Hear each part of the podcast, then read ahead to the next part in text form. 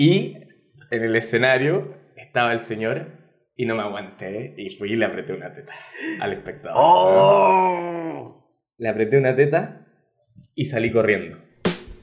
Quería un espacio en el que se pudiesen abordar temas interesantes, complejos o profundos de una forma fresca y divertida respecto a la magia y otras artes afines como la comedia, teatro, cine y más. Es por eso que existe este podcast en el que escucharás conversaciones con diferentes artistas. Ya seas profesional o amateur, mago o no, disfrutarás cada tema que aquí se abordará. Me llamo Neo, soy mago, comediante, ventrílocuo y educador y esto es Un Conejo en las Tablas. ¿Cómo estás, Enzo? Bien. Vamos a- bueno, bueno, como siempre, vamos a, antes de comenzar bien, les los pongo en contexto. Estoy aquí en el departamento de, de Enzo, que cordialmente me invitó para, para hacer, grabar este capítulo y me llamó la atención del momento uno, porque no parece un departamento, parece un estudio creativo. ¿Sí? No sé si llamarlo así, un estudio creativo, es tu cerebro. Esto- No, es un estudio. Es un estudio. Un estudio. un estudio con, con fotos de, con cuadros y hay fotos en las paredes, varias de ellas de, de Demian, ¿no? Varias de casi todo. Varias de Demian, casi todas son de Demian. Demian, eh, el que no lo sabe, es un ratón, ¿no? Demian de Rat, un ratón. Un ratón. Un ratón directamente desde Nueva York. De- Demian de Rat. Bajo ese contexto, entonces, les damos la bienvenida a este nuevo capítulo de Un Conejo en las Tablas, esta vez con mi querido amigo Enzo Nelly. ¿De qué vamos a hablar? Bueno, ya se van a dar cuenta. Preséntese, señor, por favor. Ajá. Buenas tardes, buenos días, buenas noches. Bueno, Soy- lo que sea. Soy Enzo Nelis. Eh, primero, quiero agradecer la invitación de Neo, Ah. el lindo llamado que me hizo. Sí, fue muy lindo porque mm, eh, me llamaste y- e hiciste hincapié en algo que he estado trabajando y tratando de solucionar, que es eh, la libertad eh, en escena y liberarse de los prejuicios. Bien. Ese fue el primer llamado que me hiciste, Ese es el primer llamado, sí. de la observación que me hiciste. Y es bonito porque he estado trabajando en eso eh, a modo personal y cuando uno trabaja en eso a modo personal, trasciende al modo artístico. Claro. Porque primero, ante todo artista, ante todo carpintero, abogado, enfermero, doctor, está la persona. Esta es la persona, da igual Obviamente. quien sea. Entonces, es lo primero que me transmites tú, por eso fue que yo te, te contacté a ti. Y también fui muy claro contigo cuando te dije, es que no es una entrevista como tal, yo lo que quiero es que tú me des cosas que ninguna otra persona me podría dar. Claro. O sea, tú, tú me, me invitaste, me dijiste la libertad, me llamó mucho la atención lo de la libertad, porque mm, en el último tiempo eh, me siento más libre con mi persona y lo cual se ha llevado y se ha reflejado en el escenario, pero también me puse a pensar que esa libertad conlleva una gran responsabilidad y sobre todo cuando es una libertad en escena, Bien.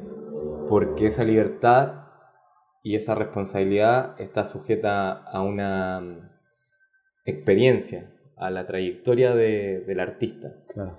Y la trayectoria se se refiere al- a la experiencia, al hacer, Claro. al investigar, al jugar, al hacer, hacer, hacer, actuar, actuar, actuar y darse cuenta de lo... Sobre todo tomar conciencia de quién es uno ante el público, lo que genera, lo que está provocando y lo que quiere generar. Pero principalmente creo que la libertad se consigue cuando uno se conoce quién realmente es. Creo que por ahí Claro. va el camino de, de la libertad. Y aceptarlo eso con, con demonios y todo incluido. Uf, sí.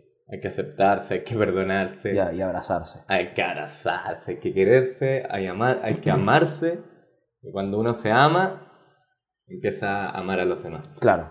Empieza a amar al público, empieza a amar las cosas que uno hace. No me acuerdo que Mago decía que, la, que, que el artista, el mago, ese, la, la magia en escena bien hecha es un acto de amor, ¿no? Ajá. Entonces, por tanto, la gente tiene, y eso la gente lo percibe, la gente necesita eso en su vida. Entonces, si tú te paras allí sin, sin, sin ese sentimiento, eso se nota. No sé cómo, pues esto es arte, esto no es ciencia, esto no se puede medir, pero la gente lo siente, Ajá. ¿ok? Lo siente. Ahora, ¿tú crees que el tema de la libertad, del ser uno mismo, del conocerse, está ligado a la experiencia o es algo que un mago que está comenzando, quizás o que no tiene, tanto- no tiene tantos años, puede ir aprendiendo poco a poco?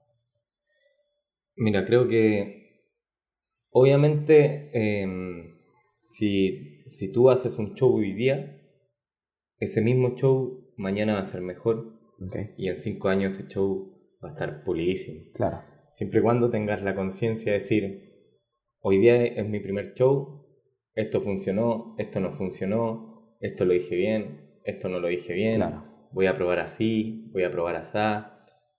Pero yo creo que es, y aquí hago un paréntesis para recalcar, que todo lo que puedo hablar hoy día es eh, desde mi experiencia y conocimiento y en la búsqueda de mi camino. Claro. Cierro paréntesis y retomamos. Creo que el camino de cada artista es personal y descubrirlo, hay algunos que lo descubren en mm, un año, meses, cinco meses. Hay gente que le lleva Casos toda la vida. raros. Bueno, casos raros.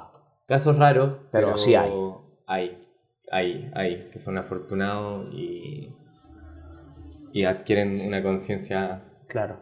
¿Sabes que a mí me pasa también mucho que tú lo hablaba con mi maestro y, él me, y, y- y hablamos acerca de que hay otras artes escénicas que lo primero que te enseñan es a encontrarte a ti mismo. Y tú sales llorando de esos talleres. tú sales, sales tocado, sales wow. Como por ejemplo, si haces un buen curso de clown. ¿sí? Eh, eh, es un proceso de exploración interno muy fuerte. Igual si estudias impro seriamente, la impro también, porque la impro no tienes que, es, es es saltar sin Claro. paracaídas, eso es la impro. Entonces, eh, eh, esos cursos son así al principio, ¿por qué no lo es la magia? ¿Por qué nos cuesta tanto a nosotros concluir más o menos algo similar? O sea, ¿qué pasó? La- eh, ¿Acaso que el hecho de la necesidad de ser técnicos interfiere? O, o como que se, se, se coloca frente a nuestro camino hacia conseguirnos nosotros mismos porque creemos que es más importante? No lo sé, pues, ¿me entiendes? O sea, tú estudiaste mucho clown, Sí, has estudiado clown. sí, sí. ¿Y tú consideras entonces que, la, que el tema de la libertad está más presente en otras artes? ¿O, o, o- o qué pasa con la magia? Eh, o sea, por, por mi experiencia siento que, que la magia tiene su, no sé cómo, cuál, cuál es el concepto, la palabra correcta, tiene su propia filosofía, información Ya. y estudios sobre, sobre lo que es el efecto y los objetos que están relacionados al efecto Bien. y la técnica que están relacionados al efecto para conseguir el efecto mágico, ¿no? Claro. Y bueno, y hay muchas cosas que hablan sobre el espectador, sobre la persona, y que es información que nos sirve. Pero siento que está la magia, que hay muy poca información sobre lo que es eh, el escenario en sí. Ok. La, la información de, de los recursos necesarios y la herramienta necesaria para pararse en un escenario. Ya, comprendo. Ligada directamente a la magia, dices tú. ligada a la magia y más que a la magia, a la expresión artística arriba de un escenario. Ya, te entiendo. ¿Te parece fundamental entonces que un, que un mago tiene que, tiene que estudiar otras artes? O, o solo con la magia es suficiente? No sé qué. Yo creo que no solo eh, mago, yo creo que todo artista debe complementarse con, con otras artes, Mm. porque mm, a mí me pasó como experiencia que mm, tuve mucho tiempo en la magia, mucho, mucho tiempo, yendo a congresos, eh, teniendo la, la enorme suerte de estar con grandes maestros, absorbiendo mucha magia mucho tiempo, eh, ir al mundial de magia, estar bien compenetrado con la magia, pero llegó un punto de, de decir, tengo que hacer un stop, tengo que alejarme, necesito buscar otras cosas, porque hasta el momento solo he visto magia, magia, magia, magia. Ah, Claro. me retiro. Claro, te re- Voy, a, voy, voy por ahí. Claro. Me voy por ahí, me voy a ir a dar una vuelta. Si vuelvo bien, si no vuelvo, fue un lindo periodo. claro. Por suerte volví, porque es una cosa profunda que te llama, te llama, te mueve la magia, te mueve. Fuiste, fuiste, a ver, yo no te conozco, yo quiero más o menos narrarles también. Eh, yo, lo bueno de ser un, un artista inmigrante es que cuando tú llegas al país, tú no tienes prejuicios de nadie.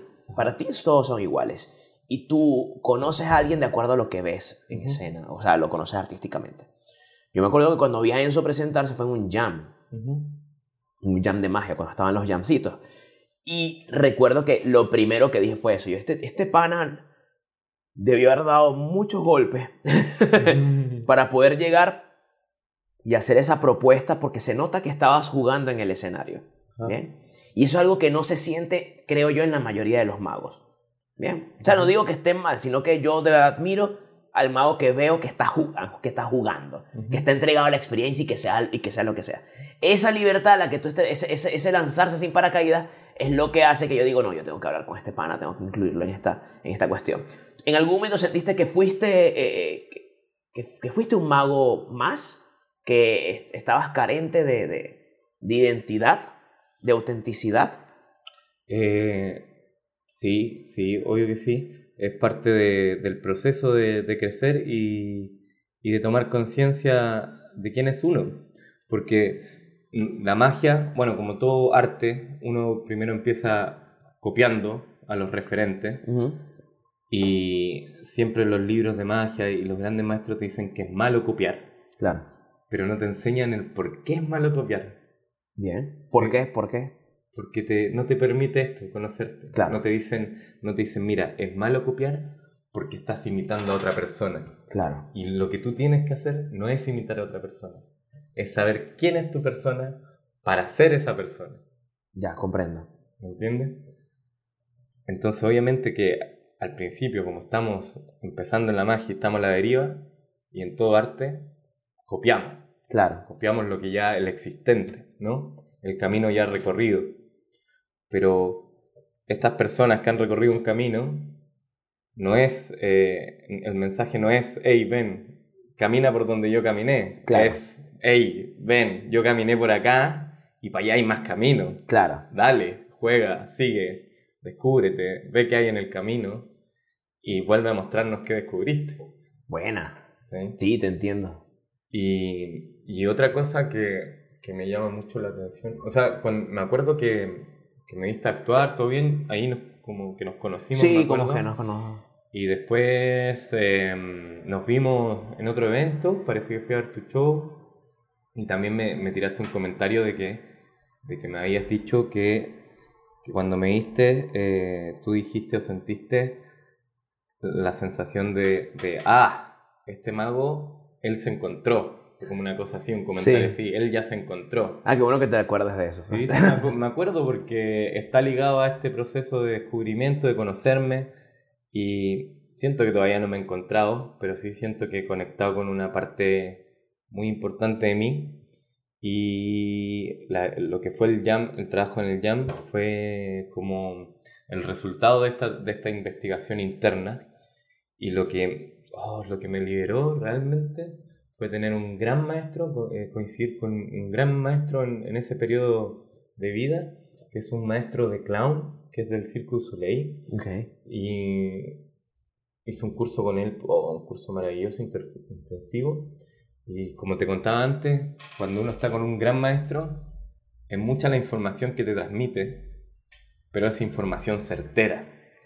Y esa información certera a lo mejor en ese momento uno no la entiende porque uno entiende la información que está a su nivel de conciencia. Claro. Porque la, información, la información está, está. Claro. La información ya está. En este mundo toda la información ya está. Nosotros somos los que entendemos o procesamos esa información y la asimilamos. Y si tenemos suerte y somos afortunados, la comprendemos. Claro. Y la podemos aplicar. Bueno, este taller era, tenía mucho trabajo de, hacer cosas y tenía mucho juego. Y en el juego tenía muchas lecciones, muchas enseñanzas.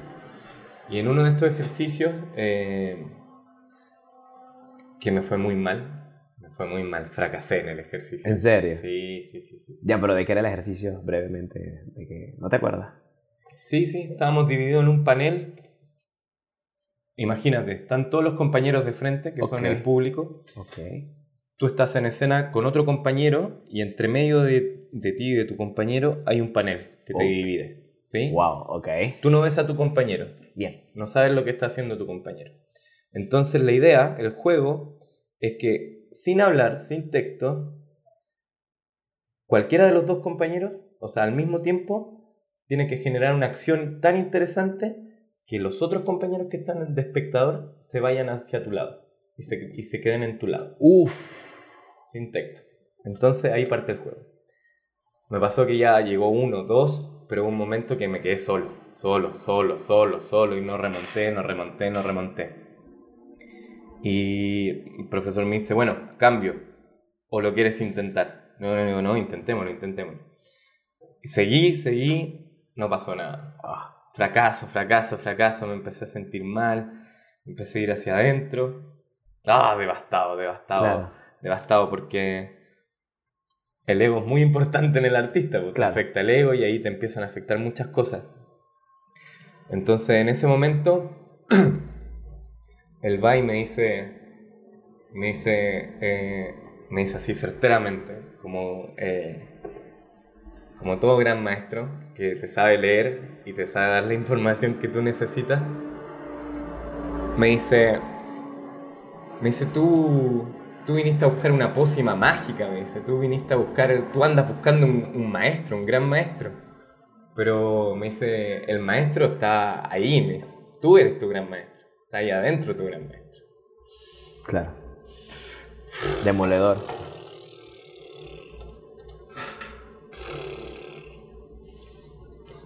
Cuando entendí eso, oh, se abrió otra, otro, otro plano en mi vida. Otro plano. Y también lo que él me hizo entender, que, que uno como artista, y después lo entendí ya más profundamente, eh, que uno como mago sobre todo, pasa mucho tiempo en la cabeza. Pasa mucho tiempo pensando. Entonces cuando está en escena uno, está problemado por ese problema. ¿no? Que está en la cabeza pensando, ahora viene esto, ahora tengo que hacer esto, esto va a funcionar, el público está mirando, está bien cubierta la trampa, no está bien cubierta la trampa, Está con muchas preocupaciones y pensando constantemente en la cabeza. Y cuando tú te sales de la cabeza y te pasas aquí, entre medio del pecho, donde dicen que está el alma, cuando te conectas contigo, estás fluyendo en escena. Y cuando estás fluyendo en escena, nada puede salir mal porque estás, uh, estás en la ola misma. Y lo descubrí, en los jams los descubrí antes de salir escena cuando yo sentía que estaba conectado conmigo, vamos, va a salir maravilloso. Pero cuando sentía que no estaba conectado conmigo, con esa conexión interna de, de oh, estoy aquí conmigo, voy yo, no salía tan bien no salían tan fluidas. Entiendo. Y en el mismo curso se veía, se veía, se veía cuando los compañeros hacían un ejercicio y tenían el mismo problema de estar racionalizando el ejercicio y cuando lo lograban pasar de la razón a la emoción, magia, magia, magia, magia pura. Sí, ahí es que entra la parte importante de, de, tener todo lo que es el secreto, todo lo que es el método, todo lo que es oculto, lo que puede salir mal, mal tan bien manejado que, que ya no te preocupes por eso. Porque eso, eh, ahí la importancia del, del, ensayo y que todo esté muy bien ensayado para que lo hagas así sea con los ojos cerrados.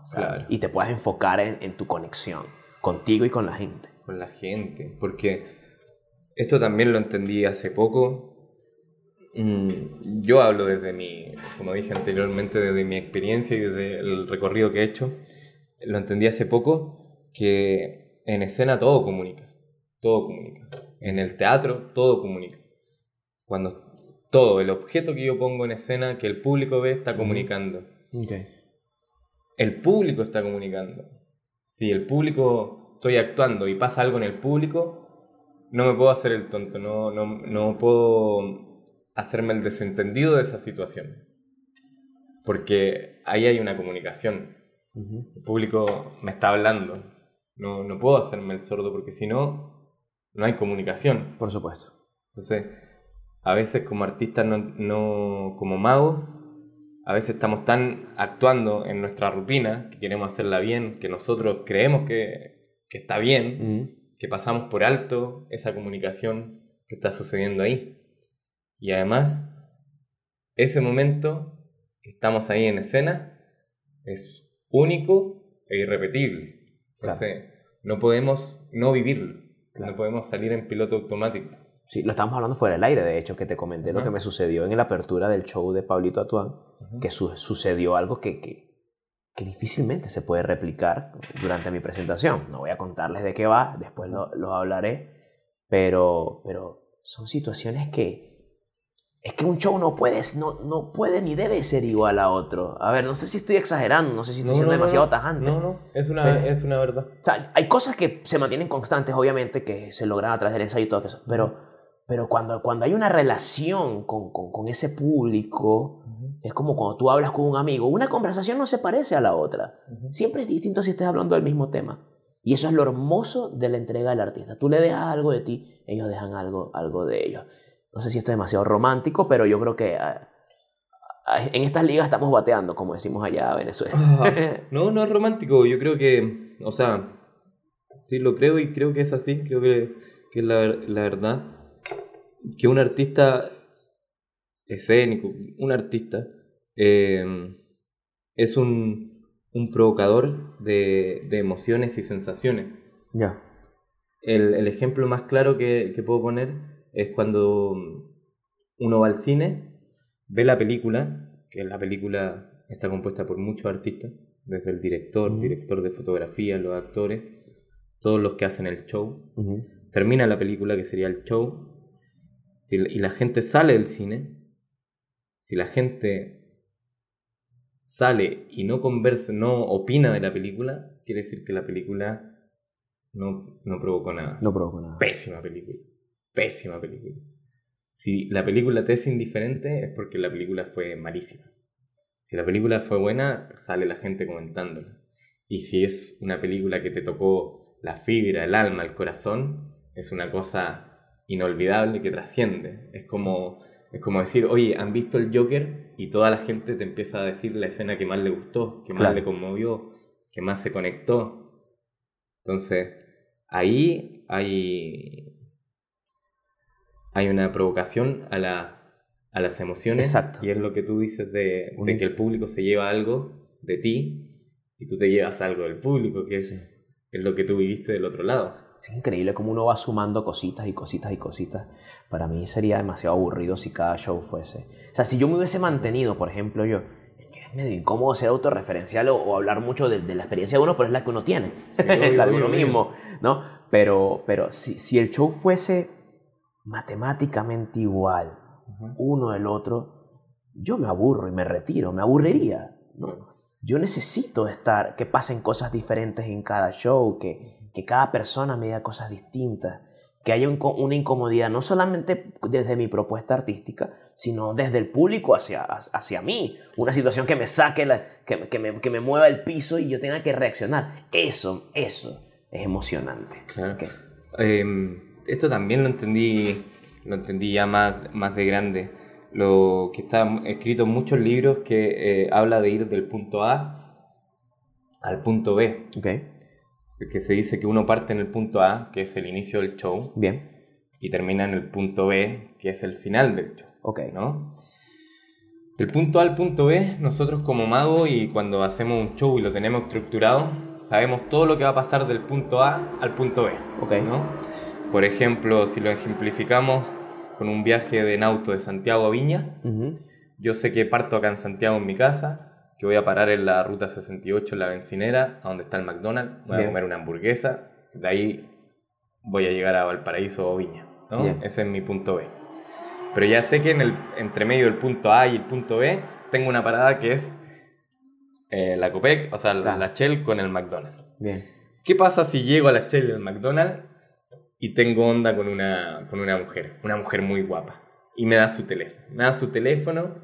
¿Y qué pasa si además de darme su teléfono, nos vamos al estacionamiento, intercambiamos unos besos, unos abrazos? Claro. Es muy diferente ir al McDonald's, comprar la hamburguesa e irse a que vivir la experiencia de ir al McDonald's. ¡Wow! ¡Wow! Claro. Tuve onda con una mujer. ¡Uh! Me claro. salgo del camino, juego juego, porque estoy jugando, estoy jugando, estoy viviendo el momento. Terminó ese momento, terminó esa energía, se disipó esa energía y vuelvo a mi punto A, a mi punto B, que es la estructura del show, ¿no? Claro. Esto lo entendí que es sagrado la estructura del show, porque es lo que te da la seguridad para poder jugar. Yo sé lo que va a pasar en mi show, sé a dónde tengo que ir, sé a dónde tengo que ir al público. Bien. Pero si pasa algo entre medio, el punto A al punto B es lo que me da la total libertad y seguridad de jugar. Te entiendo. Y bueno, y en ese juego, que tú me decís que, que pareciera que yo hiciera lo que yo quisiera en el escenario, Ajá.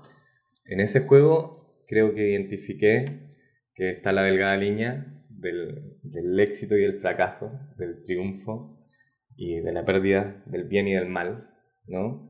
Que es el riesgo, Sí. ¿no? La, la línea del riesgo. Si sale una situación, por ejemplo, en un jam me acuerdo que saqué a un señor que era muy grande y tenía muchas tetas. Ok. Muchas tetas, muchas tetas. Eran muy grandes, no eran así, gigantes. Entonces, eh, yo en mi, en mi vida interior a mis amigos, por, por molestarlos, a los que tienen tetas, voy y le agarro la teta. Ok. Eh, ah, eh, Le hago una apretona así, de, de juego, ¿no? no me digas, Sí. no. Y en el escenario estaba el señor y no me aguanté y fui y le apreté una teta al espectador. ¡Oh! Le apreté una teta y salí corriendo en plena escena. Salí de escena. No sé, no me acuerdo qué dije, pero le toqué una teta y salí corriendo rápidamente. El público estalló, obviamente, porque no... Uno, está la delgada línea de, bueno, me voy a arriesgar a agarrarle una teta. Si funciona, esto se va hacia arriba. Claro. Si no funciona, esto se va hacia abajo.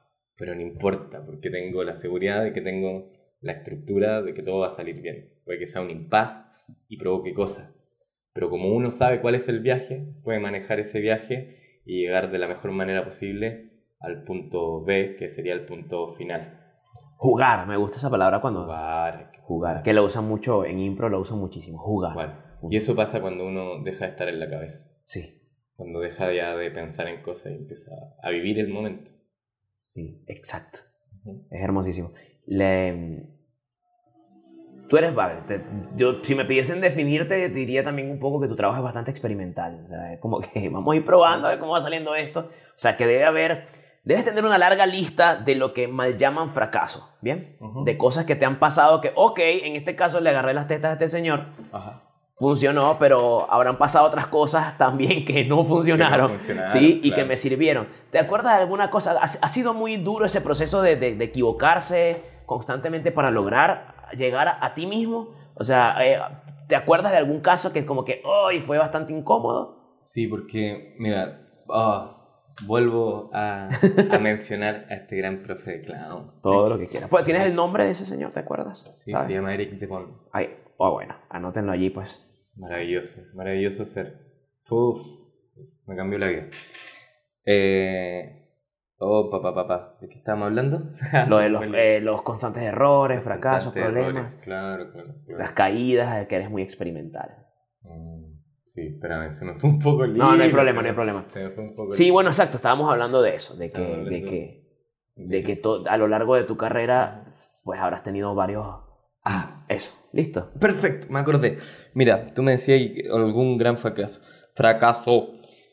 Cuando uno tiene que ser consciente como artista y sobre todo como magos, que no- nosotros los magos y en las sociedades mágicas, y es una verdad absoluta y que todos sabemos, que hay un ego enorme Mm, un ego enorme entre medio de los artistas y de los magos. Y ese ego es el que no te deja crecer, ok. el que no te deja ir a otro nivel. Cuando a ti te pasan la información de buena manera, decirte, decirte mira, esto, esto, Neo, mira esto porque esto parece que no va tan bien. Mm, ¿Me entiendes? Entonces, cuando uno entiende esa información y, de- y decir, decir, ¿por qué me pasa? En vez de decir, ¿por qué me pasa esto a mí? Decir, ¿qué debo aprender de esta información? Te cambia la vida. Porque antes, claro, podía recibir una crítica, una observación, pero me la tomaba mal. Me la tomaba mal y no, y no avanzaba. Entonces me pasó una vez en un cumpleaños de gente muy adinerada. Muy adinerada.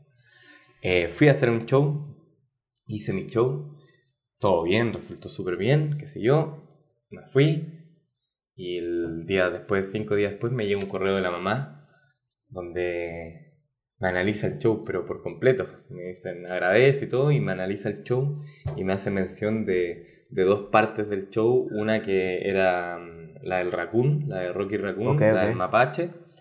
Por supuesto que en, en mi presentación, eh, que le- lo golpeo bastante. Ok. Y después me hace mención sobre un cuchillo, el cuchillo en Ajá. el brazo, Sí, sí. que hago un chiste con eso y después lo muestro. reve- le revelo a los niños que es el cuchillo con la cosa para que no lo vayan a hacer y todo. Pero es Ok. un chiste, ¿no? Entonces me menciona que, que como simbolismo el efecto de Rocky es como un maltrato animal y que ella lo sintió muy fuerte para los niños Ok. y lo del cuchillo algo similar. Entonces yo me asusté y dije, oh, ¿qué hago? ¿Qué le respondo? ¿Qué onda? Y Wow. tuve, que, tuve que relajarme, contemplar esta realidad desde un poco más arriba, pedir ayuda, porque uno en- en- de repente en su ego y sobre todo los magos que siempre trabajamos solos, nos cuesta pedir mucho ayuda. Sí. Entonces pedí ayuda a una persona, a un maestro en esa área, y me dijo, me dijo, escríbele, agradecele por el comentario, Exacto. y que tu show va a mejorar, y que ojalá el día de mañana te pueda ver con un show mucho más mejorado. Y me dice, después de eso me dice, y sí, pues bueno, es el cuchillo es fuerte, pues bueno. Claro. Y lo del Rocky, sí, pues sí, igual está la tendencia animalista ahora, toda la cuestión. Tienes que tener el tino con el público que estás trabajando. Claro. Entonces ahí también hay una... Oye, pero qué bueno que la señora se tomó el tiempo de sentarse y escribirlo en, en un correo y que el solo hecho de que haya decidido decírtelo, porque muchos no te lo dicen, Claro.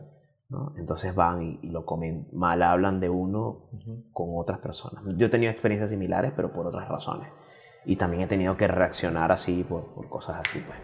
Pero buenísimo que hayas respondido, creo que era el movimiento más adecuado. Buena, buena, buena. Y ahora, esto, esto de cuando ajá, juegas en tarima, juegas en escena, algo como lo del Señor de las Tetas. Ajá. Ah, em, cuando te va muy mal con algo, cuando te ha ido mal, que, que- te impacta de una u otra forma, tardas mucho en superarlo. Porque a veces, uy, yo, yo me acuerdo al principio me pasaba que casi que lloraba y me iba al, al baño, sobre todo en stand-up, me pasaba Claro. mucho, ay, que nadie se me reía, o me, iban- o me gritaban, bájate. Claro. Y me iba para el baño y bañaba con ropa, todo triste. Oh. horrible, horrible. Sí. Te cuestionas todo en la vida, te cuestionas todo. Yo dejé mi carrera por esto. O sea, no sé, cualquier Sí, cosa. sí. Es lo que hablábamos delante de, del fracaso, que es un fracaso en escena cuando te pasa eso. Ujú. Que es bonito el fracaso porque te lleva, te lleva la mirada hacia, hacia adentro, ¿no? Mm. Te hace cuestionarte cosas y, y si tú interpretas bien esa info es un crecimiento. Claro. Entonces es un llamado a, a- a prestar atención y a, a resolver mejor esas cosas. Eh, antes me pasaba que, que obviamente cuando te pasa algo en, en escena así, independientemente te saca de tu estado de concentración, te afecta Claro. emocionalmente, te afecta anímicamente, cognitivamente, porque te afecta, te afecta. Me pasó, me pasó en el, en el San Ginés, eh, primera vez que trabajaba con el, con el técnico de luces y, y el show que hago tiene hartos efectos de luces Bien. eh, y me pasó que, que salieron a destiempo la luz. Salió antes. Entonces me perdí, me perdí, me perdí, me costó concentrarme. Eh, y también anteriormente a cosas así eh, me podría haber enojado, más de alguna vez me enojé. Y cuando uno se enoja en escena, pierde lo más importante que uno puede tener, que es la dignidad Mm. cuando se enoja con el público o con uno, que se nota el, el enojo, pierde la dignidad. Y perder la dignidad es perder, es perder uno la creencia del- de lo que uno está haciendo, creer lo que tú haces. Cuando tú pierdes la dignidad, pierdes el Claro. creer lo que tú haces. Wow. No lo había visto de esa forma. Qué bueno, weón. Mira, ¿sabes que ya llevamos 34 minutos? y eh, hay otra parte que yo quería hablar contigo, pero ve lo que vamos a hacer. 34 minutos ya es bastante. Vamos a cerrar esto como un capítulo Ajá. y vamos a hacer otro episodio que lo vamos a grabar ya mismo, pero ustedes que nos están escuchando van a tener que esperar, ¿ok? para para sacar el próximo. Y en el próximo lo que vamos a hablar es de este tema tan divertido y que, y que, que es sobre Demian de Rat. ¿bien? Y en general el trabajo con personajes en escena, con, con, con monitos, con muñequitos, con cositos, que tú también utilizas mucho ese recurso. y, y, quiero recordarte algo que tú también hiciste en un jam, no sé si todavía lo haces, que tú hiciste como una especie de carrera de monitos, que esos que son a cuerda, que twic, twic, twic, y se comienza, y tú, para hacer, para matar el tiempo durante algo, no me acuerdo qué, eso es lo que recuerdo, pero me pareció tan endemoniadamente divertido y creativo e ingenioso ese tipo de cosas que tú dices, ¿cómo mierda no se me ocurrió a mí? O sea, qué, cosa tan buena. Pero también es algo que no puede hacer otro. Y eso es hermosísimo. Lograr hacer algo que tú dices, es que esto le queda solamente bien a él. No le queda bien a todo el mundo. Bueno, esta fue la primera parte de esta linda conversación con el señor Enzo Anelli. Nos escuchamos en el próximo capítulo y vamos a estar hablando de otro tema también muy apasionante. Gracias por escuchar Un Conejo en las Tablas. Les habló Neo. Chao.